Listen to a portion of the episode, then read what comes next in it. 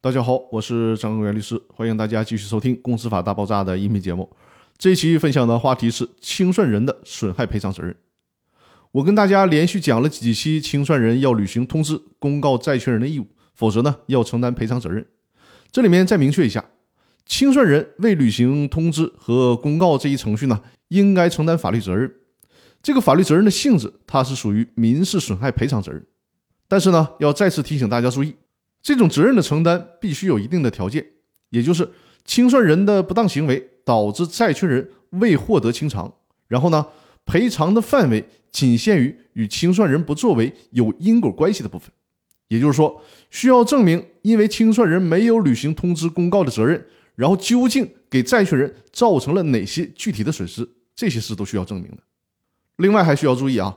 不是说清算人没有履行通知公告的责任就要肯定承担赔偿责任。人民法院对这个问题采取的是不告不理的原则，必须是由债权人向法院主张损害赔偿。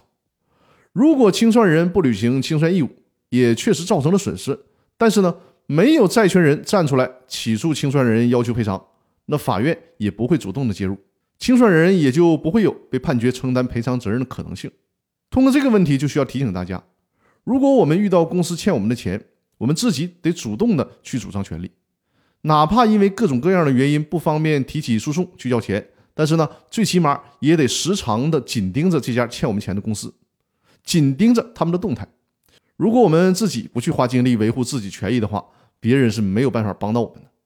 万一哪天这家公司动用一些手段解散和注销掉了，那对于我们这些债权人来讲，损失就是很大的。那好，今天的分享就到这里。更多内容呢，我们下期继续。感谢大家的收听。